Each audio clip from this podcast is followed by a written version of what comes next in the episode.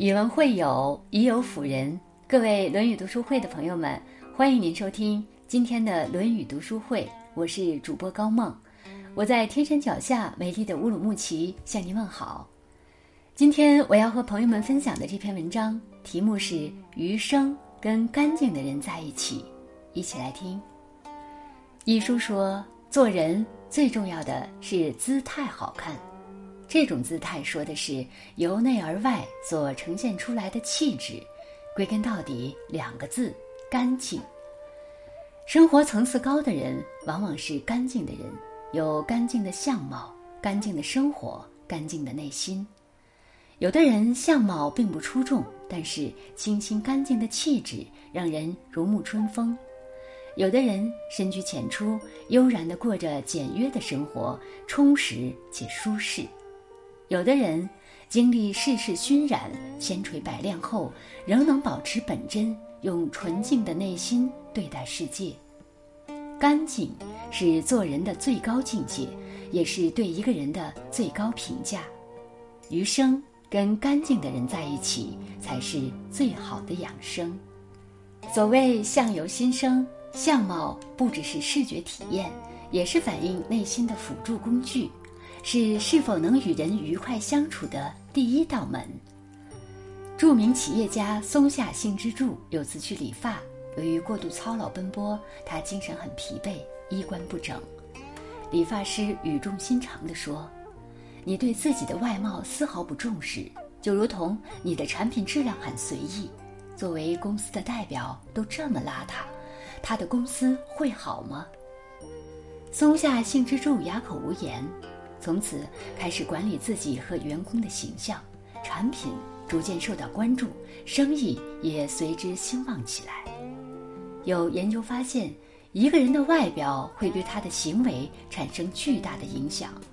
外表越干净整洁，对待生活就越积极热情，而这会形成一个良性循环。好的相貌体现出一个人对待生活的乐观和秩序感，处事从容不迫。得心应手。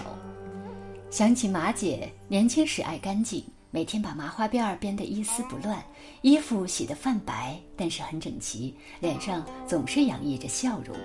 她想当文艺兵，家里人都觉得没希望，结果她当场就被录取了。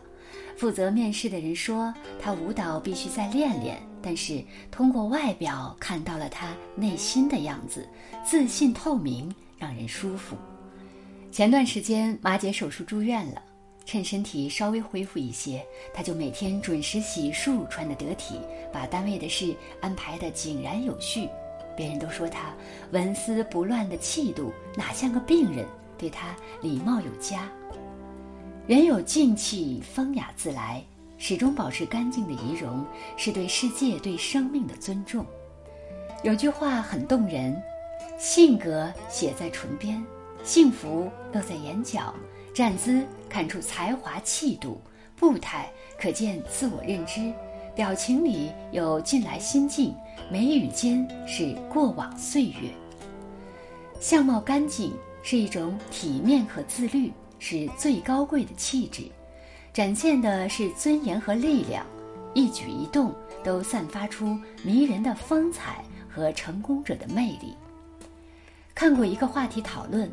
你讨厌现在的生活吗？高赞的回答是：讨厌的不是现在的生活，而是以现在这个样子去生活。手机被信息图片占据了大量空间，卡得要死，房间乱成一团，让人烦躁窒息。衣柜放不下了，还在继续买买买。很认同周国平的话：如果一个人太看重物质享受，就必然要付出精神上的代价。我们总想以物品的数量来满足自己的欲望，结果把生活弄得繁琐沉重，劳神伤力。余华在《活着》里探讨活着的意义：生活只是为了干净纯粹的活着。作家梭罗为了寻找到本真的状态，跑到瓦尔登湖边上搭建了一个小木屋，独居了两年。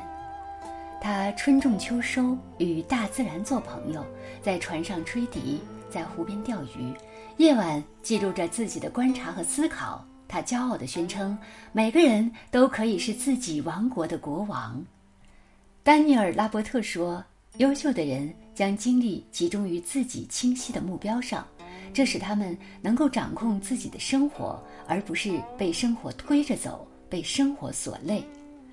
把一切不属于生活的内容剔除得干净利落，将繁杂的物品和贪恋的心清理干净，能够审视到底需要什么。”越简单越精致，敢于断舍离，适时做减法，才有精力把时间花在真正重要的人身上，才能去发现最曼妙的风景，实现最美好的自我，把生活过得轻松自在。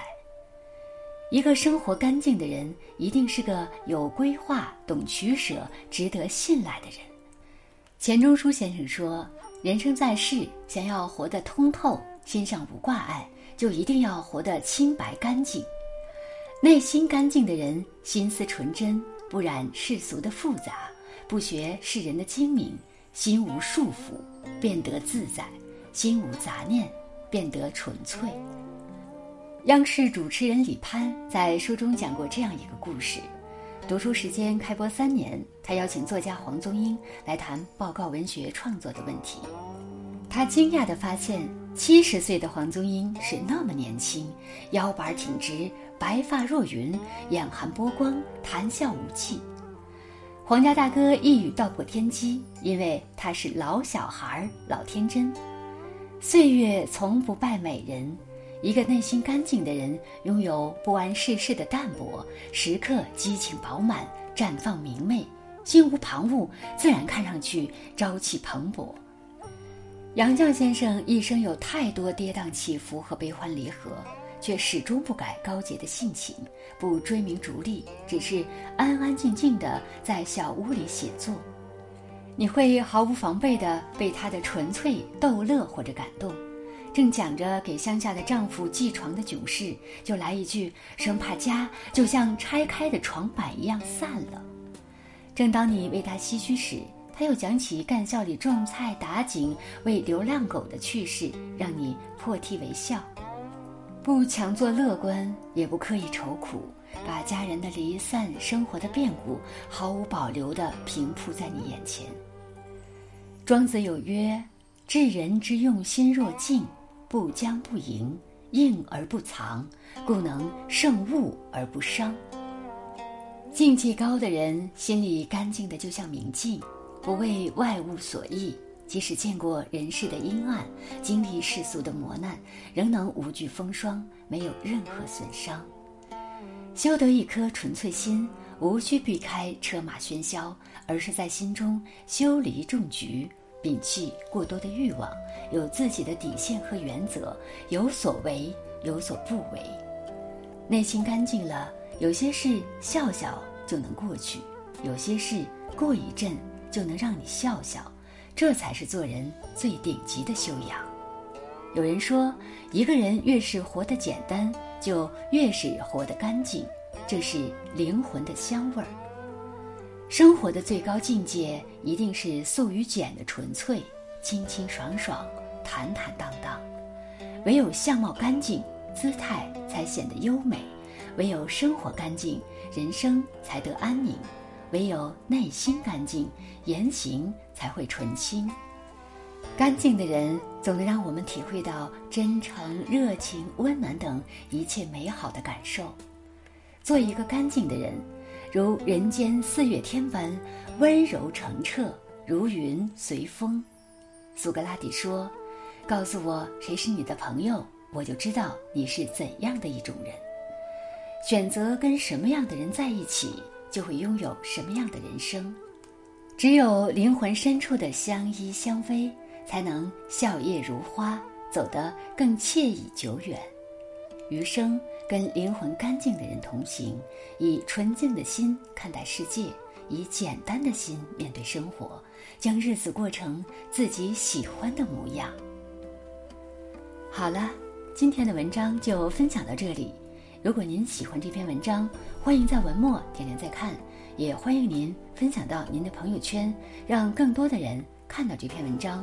更多好的文章，欢迎大家关注《论语读书会》。